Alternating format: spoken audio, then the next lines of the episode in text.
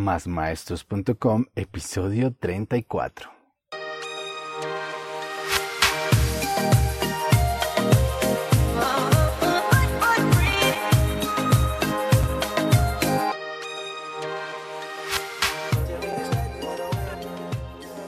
Buenos días, tardes o noches, maestros, maestras y todos aquellos amantes de la educación. Bienvenidos a este podcast donde impulsamos el emprendimiento pedagógico, un espacio para pensar nuestra labor como maestros, en donde hablamos de pedagogía, academia, valores, tecnologías en el aula y todo lo relacionado con el mundo de la enseñanza. Esto es Más Maestros.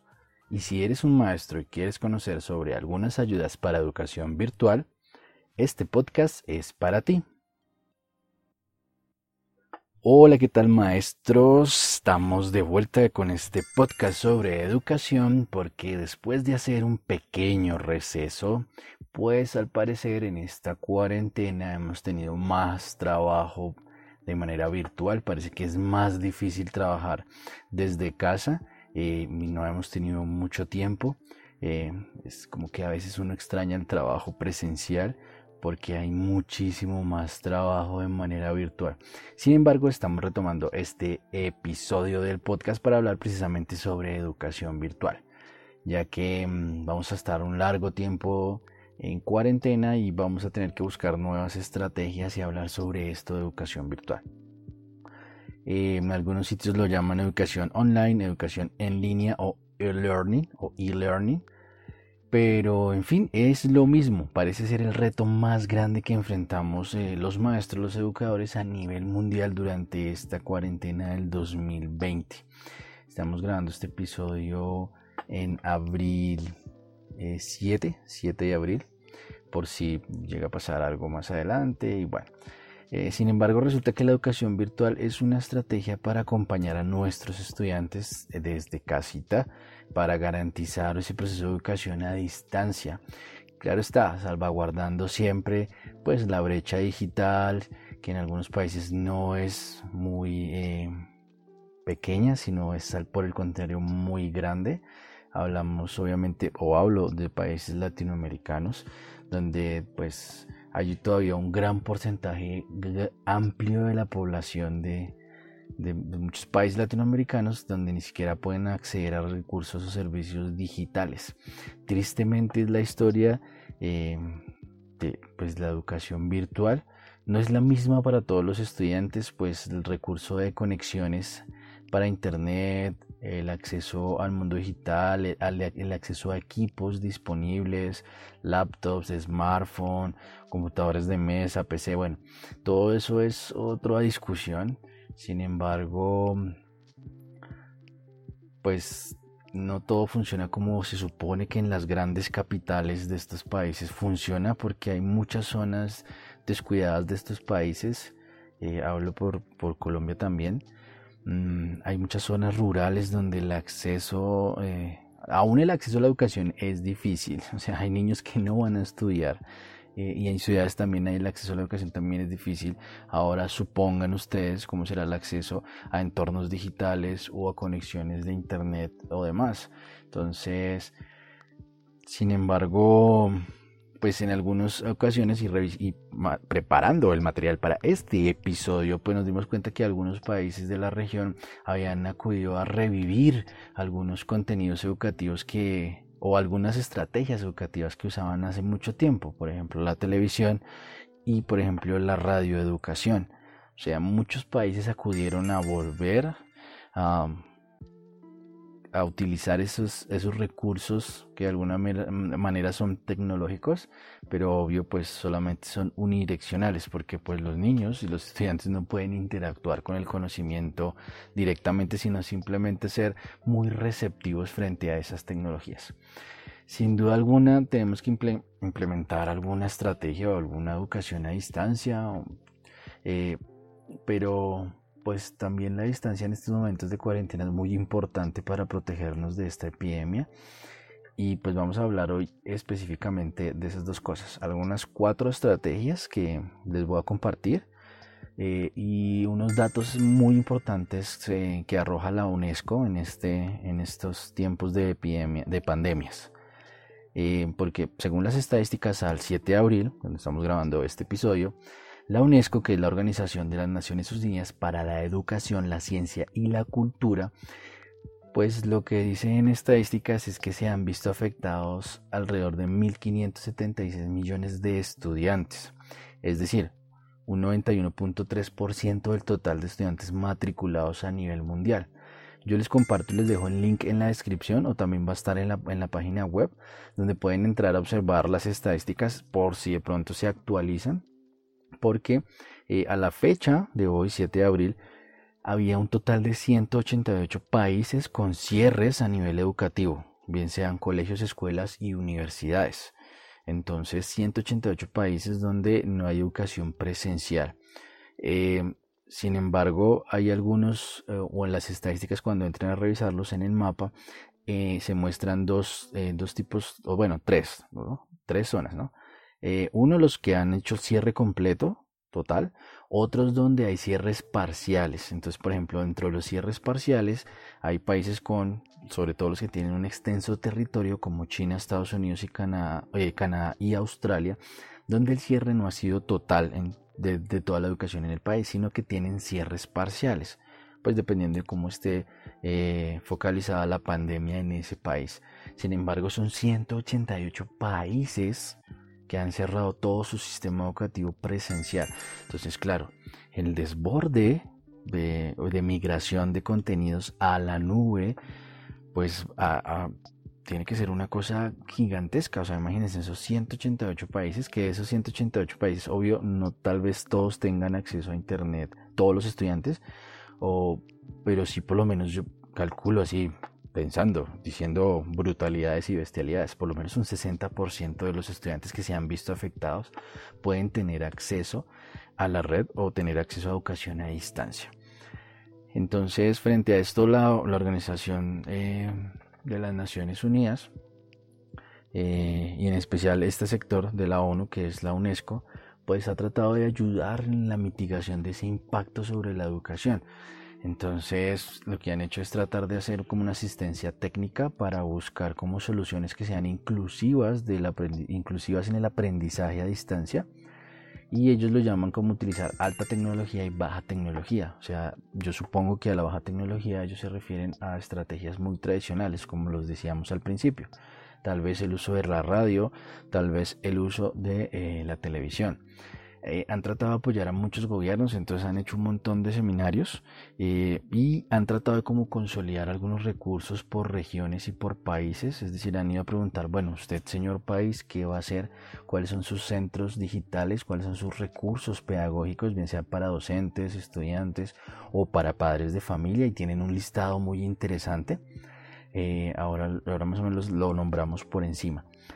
Eh, cada país pues está tratado como de dar respuesta a esas plataformas educativas y lo que hace la UNESCO es como llevar el seguimiento mundial.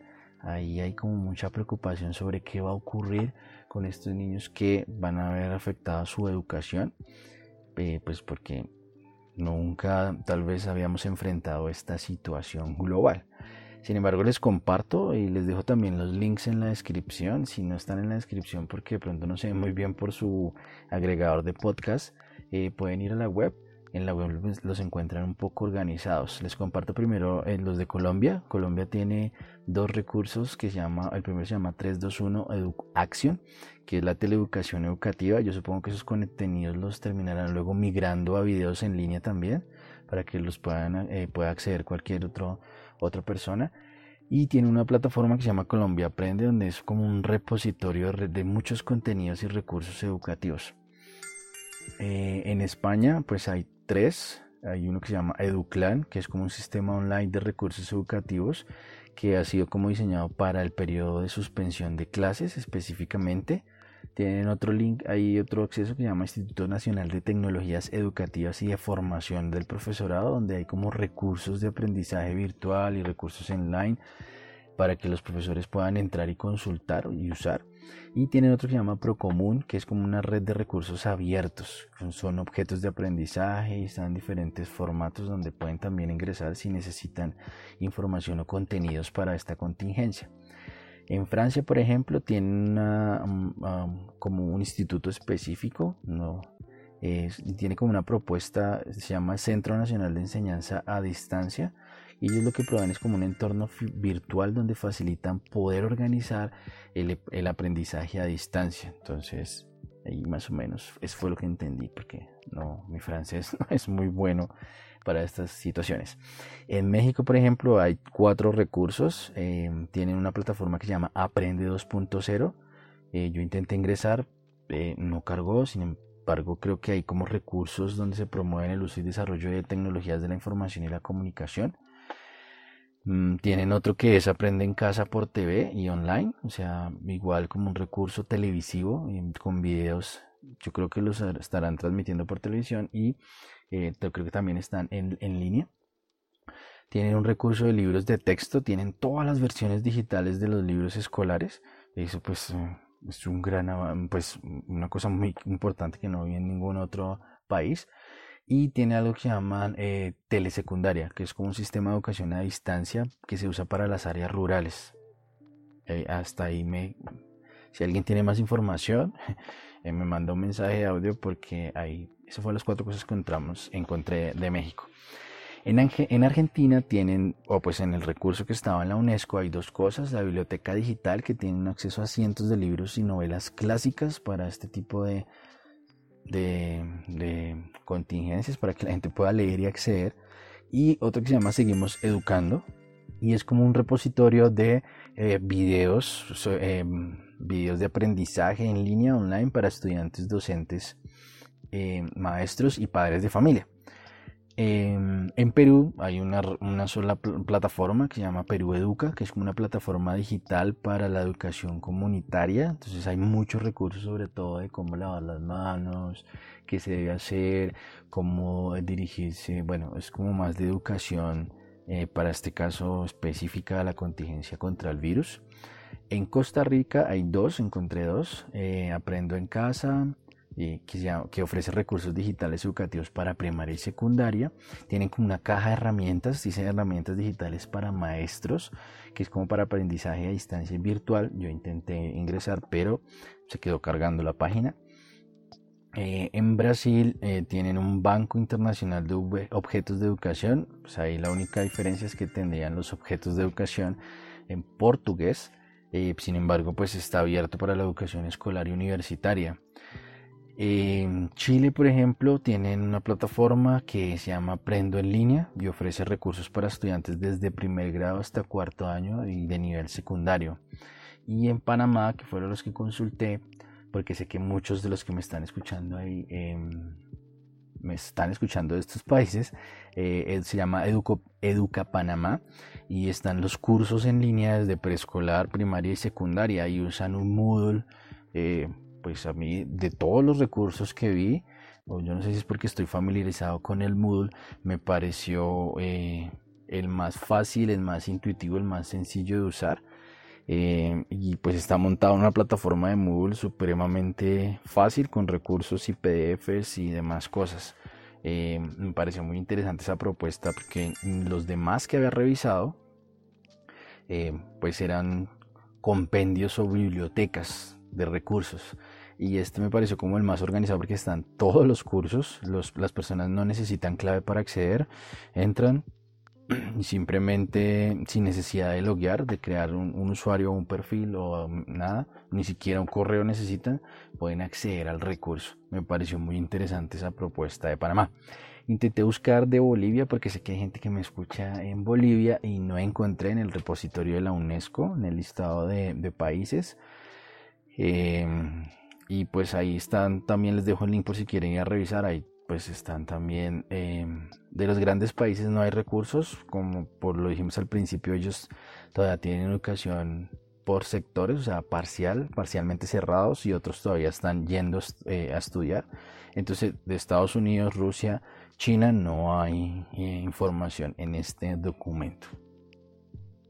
Y, creo que es importante también como ir a revisar y preguntarse, ¿no? Porque cuando yo preparaba este capítulo, lo primero que pensaba es que, ¿y qué están haciendo todos los países de Latinoamérica para poder tener esta contingencia? O sea, hay otro profe en otro país que está en la misma situación, preguntándose qué va a hacer eh, de manera virtual, qué recursos va a usar, si todos sus estudiantes tienen acceso. Eh, yo por lo menos les comparto que eh, estoy en varios grupos de, de, profes de todo el país y muchos están pues muy preocupados porque no saben cómo llegar el material a sus niños porque son de eh, no tienen acceso a internet, no tienen eh, recursos digitales, no tienen laptops y escasamente pueden tener un smartphone por familia. Entonces habían un montón de ideas porque ahí es donde la mente del buen profesor se las ingenia para poder llegar a sus estudiantes. Y, y habían muchas cosas como por ejemplo, voy a tomarme el atrevimiento de compartirlas en este episodio sin que ellos sepan porque eh, habían profes rurales que estaban hablando de eh, sacar las copias en físico e ir casa por casa a entregarlas. Obvio, pues supongo yo que tendrán todas las medidas de protección para poder hacer eso, porque son eh, sitios eh, muy extensos para recorrer también. Y pues son hectáreas, hectáreas, kilómetros y kilómetros que deben caminar. Otros hablaban, por ejemplo, que en las zonas rurales, pues lo más fácil era como dejar las copias o el material para fotocopiar en, eh, como en la fotocopiadora del pueblo en el centro más cercano en el centro urbano más cercano a esa región y lo que pasa es que acá en Colombia hay pequeños pueblos y es fácil identificar cuál es la papelería del centro del pueblo y ahí dejar todo el material para que los padres de familia cuando vayan a hacer sus compras para poderse proveer eh, proveer bueno no sé si lo dije bien bueno cuando vayan a a mercar, a comprar su mercado, puedan sacar copia de ese material que necesitan los niños. Em, había un profe que comentaba, por ejemplo, que le parecía muy conveniente usar WhatsApp porque pues muchos de, las, de los papás de la región sí tienen WhatsApp y tienen un smartphone. Y él hablaba de colocar en ese documento todo el material para que los niños no necesitaran consultar.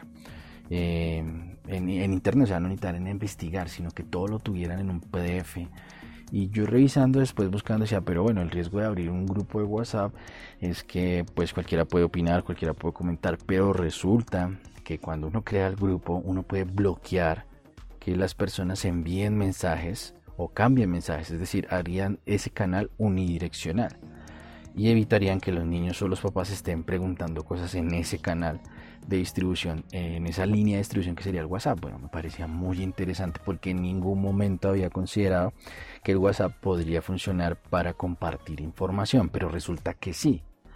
¿Por qué? Porque es lo único que hay. O sea, es lo único a lo que los papás tienen acceso porque no tienen una laptop, no tienen un computador de escritorio, no tienen un PC en casa. Solamente tienen un smartphone y con pocos datos porque ni siquiera son redes de Wi-Fi, sino son planes de datos de tecnología tal vez 2G, 3G, o digamos que en algunos casos, sobre todo en países que en las zonas rurales es difícil que haya tecnología 4G, pero es lo único que hay. Entonces, ¿qué hace el maestro? Pues utiliza lo que hay. Mientras que en los centros urbanos, pues tenemos un montón de, de apoyos y recursos tecnológicos, eh, porque pues los estudiantes tienen mayor facilidad, aunque no todos. Entonces ahí voy a hacer la claridad, porque uno podría pensar que en las grandes capitales de todos los países latinoamericanos todo el mundo tiene acceso a Internet y resulta que no. Hay zonas donde aún no hay acceso a Internet porque son zonas de bajos recursos o los estudiantes no cuentan con los recursos tecnológicos. Entonces ahí está como la discusión, me parecía interesante porque eh, le comentaba yo a, mi esposa que eh, en estos momentos los maestros se rebuscan cualquier forma con tal de llegar a sus estudiantes. Y eso me parece una cosa supremamente linda, hermosa y bonita de esa vocación de maestro. Que a pesar de las dificultades, a pesar de todo lo que estamos viviendo en la actualidad, el maestro está pensando en sus estudiantes, cómo hacerle llegar. Y, algunos decían, si tienen que ir o si tengo que ir, porque lo, leía yo en, en primera persona cuando escribían los comentarios, si tengo que ir caminar kilómetros y kilómetros para poder llevar el material, lo voy a hacer. O sea, des en cuenta el riesgo también que hay ahí, pero también el valor tan genial de esos maestros que a pesar de las dificultades estamos pensando cómo llegar a nuestros estudiantes. Y bueno, después de ese paréntesis por hacer catarsis con todos los problemas que hay a nivel em, tecnológico en muchos países de nuestra región, em, pues les quería compartir cuatro herramientas que podrían servirles de alguna manera en, como recursos para el apoyo, apoyo en la educación virtual. Y dos son grandes plataformas, robustas plataformas, y dos son como anexos, ¿no? Entonces les voy a compartir Google Classroom, que yo creo que la mayoría ya tal vez lo ha escuchado, Edmodo, que sería la segunda plataforma, y em, dos ayudas que son que llamamos Kahoot y otra que llamamos TED Education. Entonces vamos a ver. Eh, Google Classroom, que este sí yo creo que si no saben que existe, por lo menos han escuchado que Google existe. O sea, eh, es una plataforma gratuita. Em, vea, y dije Google y se me abrió el buscador de OK Google. Voy a cerrar este momentico. Eh, ok, ya, perdón. Eh, Google Classroom es una plataforma gratuita, es, una plataforma educativa de aprendizaje. La ventaja que tiene esta, esta plataforma es que incluye toda la suite de Google, o sea, pueden usar todos los recursos que tiene Google, no solamente desde el correo, eh, sino los meeting para hacer em, videoconferencias, pueden usar todos los recursos como crear diapositivas de Google, eh, eh, texto escrito como Docs, que se llama Google Docs, hojas de Excel, pues no es Excel porque es de Office, sino es de, es, es de Sheet, Sheet Google, bueno, las hojas de cálculo de Google. Y pueden usar todos los recursos que están ahí, pueden utilizar los videos de YouTube, eh, pueden utilizar eh, recursos para también eh, que los estudiantes construyan trabajos de forma colaborativa. Ellos pueden compartirse los documentos e ir trabajando al tiempo. Esta plataforma está en funcionamiento desde el 2014. Es una plataforma gratis, es un LMS, pues que en términos de TICS significa Learning Managed System, o sea, es un sistema robusto para todo el contenido de aprendizaje y desarrollo de, estos, de estas plataformas incluye gamificación, o sea, ustedes pueden darle, ponerle sellitos o, tratar de poner puntajes a los estudiantes para gamificar su trabajo. Em, permite el trabajo colaborativo, pueden trabajar los niños y los profes, bueno, los niños de manera sincrónica, es decir, conectarse todos en línea y trabajar al tiempo, hacer un meeting o una videoconferencia y trabajar todos al tiempo junto con el maestro de forma sincrónica o puede ser de forma asincrónica, es decir, que tú subas, coloques una actividad una tarea, ver video tal, contestar tal cosa, eh, descargar tal archivo y completar las preguntas en un, en un, Google Forms donde puedes colocar por ejemplo un quiz corto o un cuestionario corto, puedes hacer una encuesta, entonces puede ser sincrónico y asincrónico, que es como lo que se usa en educación virtual. Y está disponible para trabajar desde PC, desde computadores, laptops, portátiles, eh, nomás, eh, tablets y demás, y smartphones también. las ventajas es que pueden ustedes compartir un calendario de actividades y pruebas, poder organizar a los estudiantes. Eh, los trabajos se hacen de forma entrega de forma digital y ahí la ventaja que yo le veo es que pueden tener un gran espacio en la nube para albergar todos los documentos y trabajos y archivos. Em, es muy intuitivo, solamente necesitan una cuenta de Google. Eh, ahí de pronto lo único que yo vería como en esta contingencia eh, sería que mm, los estudiantes tuvieran una cuenta de Google, un Gmail, una cuenta de correo de Google, pero pues la podrían crear fácilmente y simplemente tendrían que compartir el dato de alguna manera para hacer llegar esa información a los estudiantes.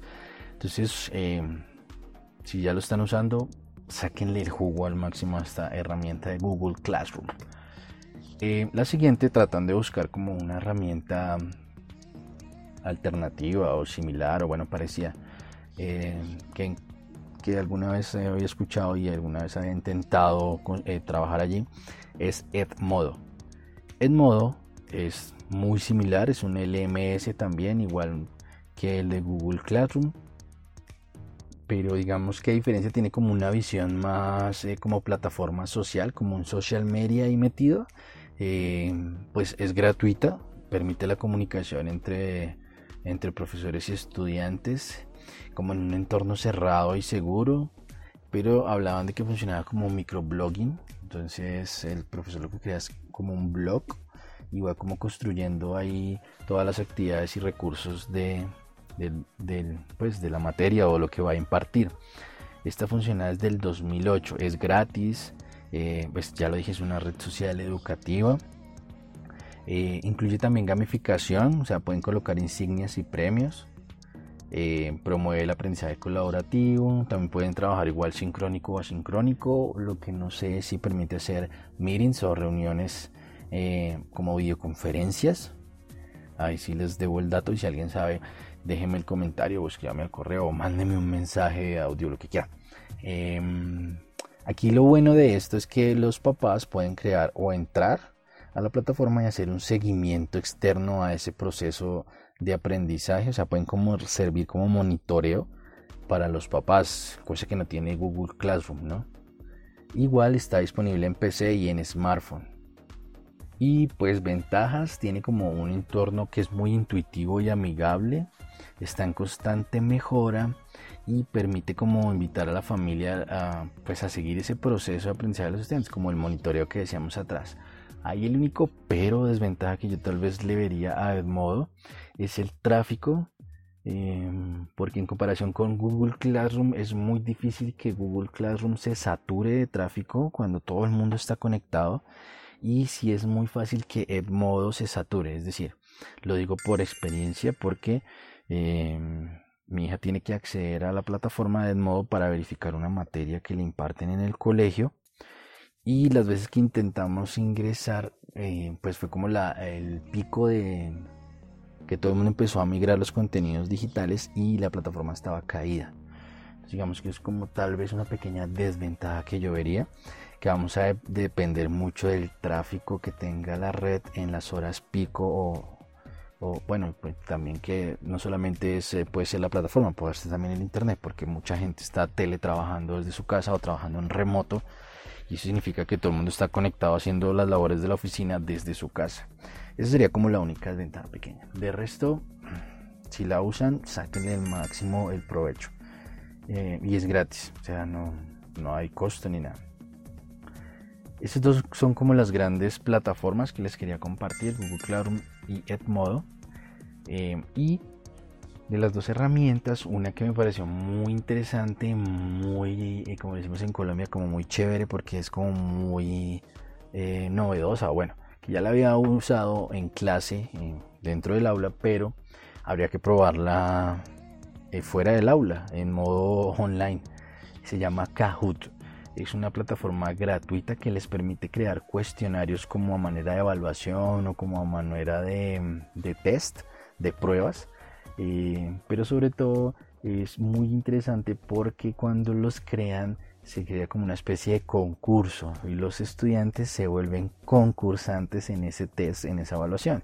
Entonces salen puntajes, sale quien contesta primero, eh, viene con colorcitos y lo único que necesitan es ustedes entrar a la plataforma, crear la actividad, luego compartir un código que los estudiantes ingresen, ese código eh, en la aplicación de Kahoot o en la página si lo quieren hacer a distancia y todos conectados al tiempo el profesor dirige las preguntas y va dando paso a cada pregunta y entre pregunta y pregunta hay una pausa que puede hacer el profe para retroalimentar la respuesta y me pareció muy interesante. Hay otras cositas ahí, pero que ya no son como cuestionarios, sino son como tres o cuatro actividades diferentes que se pueden hacer. Em,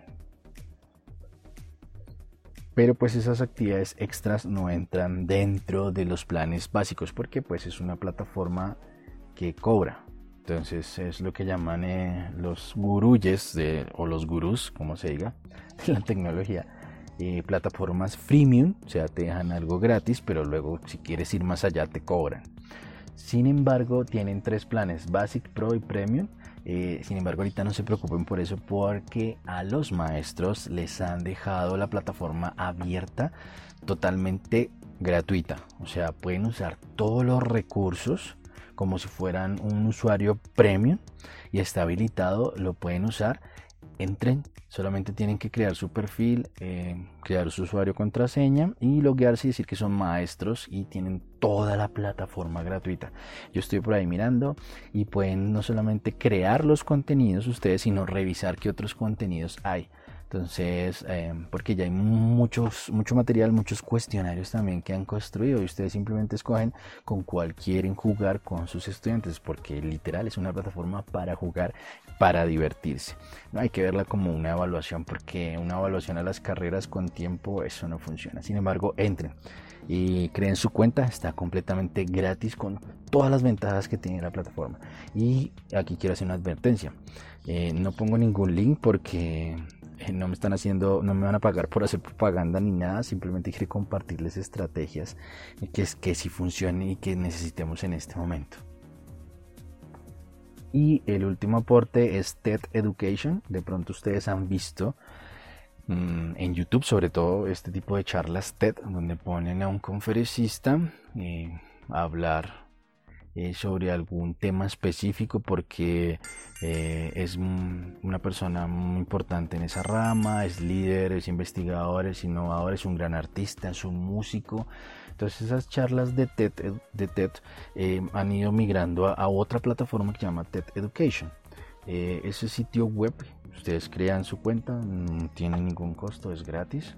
Y lo que hacen ustedes es como escoger el material de todas esas charlas que hay para crear como un, material educativo para hacer algo que llamamos aula invertida o flip teaching, que es enviarle primero al estudiante todo el material, que él lo vea, lo, como decimos acá, lo pueda digerir mentalmente, lo mastique, lo saboree, se entretenga con él y luego cuando venga la clase virtual o cuando entre al trabajo sincrónico para cuando estén en una videoconferencia o en un foro hablando con el profesor puedan solucionar ustedes como maestros todas las dudas que ellos tengan. Em, me parece una plataforma muy interesante. Todos los videos pues están en inglés, pero tienen sus respectivos subtítulos en español, muy bien las traducciones, excelentes traducciones van a encontrar tres cosas. son los lessons, las series y el community. Las lessons son como temas generales, entonces ustedes buscan una, una, lección o una lesson, entonces es como un video sobre un tema general. Pero si van a buscar series, lo que van a encontrar son eh, varios videos, pueden ser cortos o largos, sobre la misma temática. Si ustedes quieren armar una clase con algún tema específico, pues pueden buscar series y pues ahí van a encontrar varios videos sobre la misma temática que están buscando. Y el community es como un lugar donde van a crear discusiones sobre los videos que han visto. Entonces eh, ingresen es gratis TED Education. Em, y hay un montón de materias o sea no son solamente ciencias no está matemáticas hay ingenierías hay artes bueno hay ciencias sociales, hay historia, hay geografía, bueno, hay un montón de cosas. Y, entren, cacharrenle, es muy buena TED Education. Bueno, y con esas cuatro cositas terminamos este episodio: Google Classroom, Edmodo, eh, TED Education y Kahoot. Y como conclusiones, pues definitivamente la educación virtual nos tomó por sorpresa pero debemos garantizar que como maestros usemos las herramientas digitales y las herramientas adecuadas para poder llevar la educación virtual. Recuerden que en estos momentos lo que más necesitamos es compartir experiencias, porque es importante reconocer cómo otros maestros van logrando sortear esta dificultad de la educación virtual eh, o tienen más experiencia que uno entonces compartan entren a foros entren ahora hay un montón de video videos videoconferencias o masterclass, bueno, sobre cómo armar un aula virtual, qué es lo que necesitan, bueno, lo que sea. Y mm, una conclusión mientras yo revisaba todo el material, todo lo que he consumido en internet estos días, es que no diseñe los materiales por contenido. Si tienen la posibilidad y sus estudiantes tienen la posibilidad de acceder eh, a la educación virtual al 100%, diseñen la actividad como una experiencia de aprendizaje, no se basen en los contenidos. Al estudiante no le sirve el contenido, no va, en realidad no va a estar trabajando de forma agradable. Él lo que necesita es una buena experiencia para que esos contenidos lleguen más fácil a ellos. Y pregúntense qué van a hacer sus estudiantes con eso que usted le está aportando. Si les sirve o no les sirve y para qué les sirve. Y para que se cuestionen, eh, una preguntita, ¿cómo podemos mejorar nuestras prácticas digitales? ¿Qué podemos hacer mejor? ¿Cómo podemos diseñar bien esos espacios virtuales? ¿Será que sí es importante el contenido o la experiencia de aprendizaje? Y bien, esto fue todo en este episodio de regreso. Perdón si me pasé, ya llevo 35 minutos, pero es que necesitamos hablar sobre educación virtual. Recuerden que pueden encontrar más información en nuestra web y digo nuestra porque quiero que hagan parte de esta comunidad másmaestros.com. Pueden escribirme al correo manuel por si quieren compartir alguna idea o quieren venir al podcast a contarnos algo que crean importante para la comunidad o simplemente quieren enviar un mensaje de audio, lo pueden grabar desde la aplicación de Anchor y me lo envíen. Compartan, colaboren, comuniquen, cuéntenle a alguien que escucharon a un loco hablar de educación y que bueno, que lo escuchen también, que esta vez terminé hablando sobre educación virtual y qué hacer como maestros. Gracias por escucharnos y ayudarnos a crecer. Queremos ser más maestros. Pueden seguirnos en cualquiera de sus aplicaciones de podcast. en Spotify estamos, eh, que es como la más de más. En Google Podcast, en Apple Podcast. Bueno, si nos falta alguna nos escriben porque estamos casi en todas las aplicaciones de Podcatcher. Em, de pronto revisen si no encuentran los links, vayan a la web. Em, también pueden seguirnos en redes sociales, compartimos cosas interesantes, memes, estrategias, frases motivadoras. Y con que nos sigan en Instagram podría estar bien o en Facebook ya. en Twitter casi no estamos, vamos de vez en cuando. Y podríamos aburrirlos porque somos muy intensos con el contenido en redes sociales.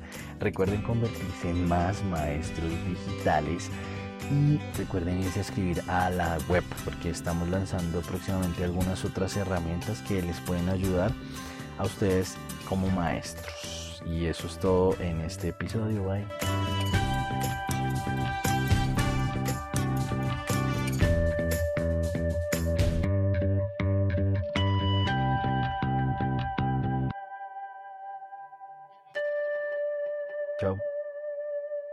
Me quedo sin voz. Hace rato no grababa. Chao.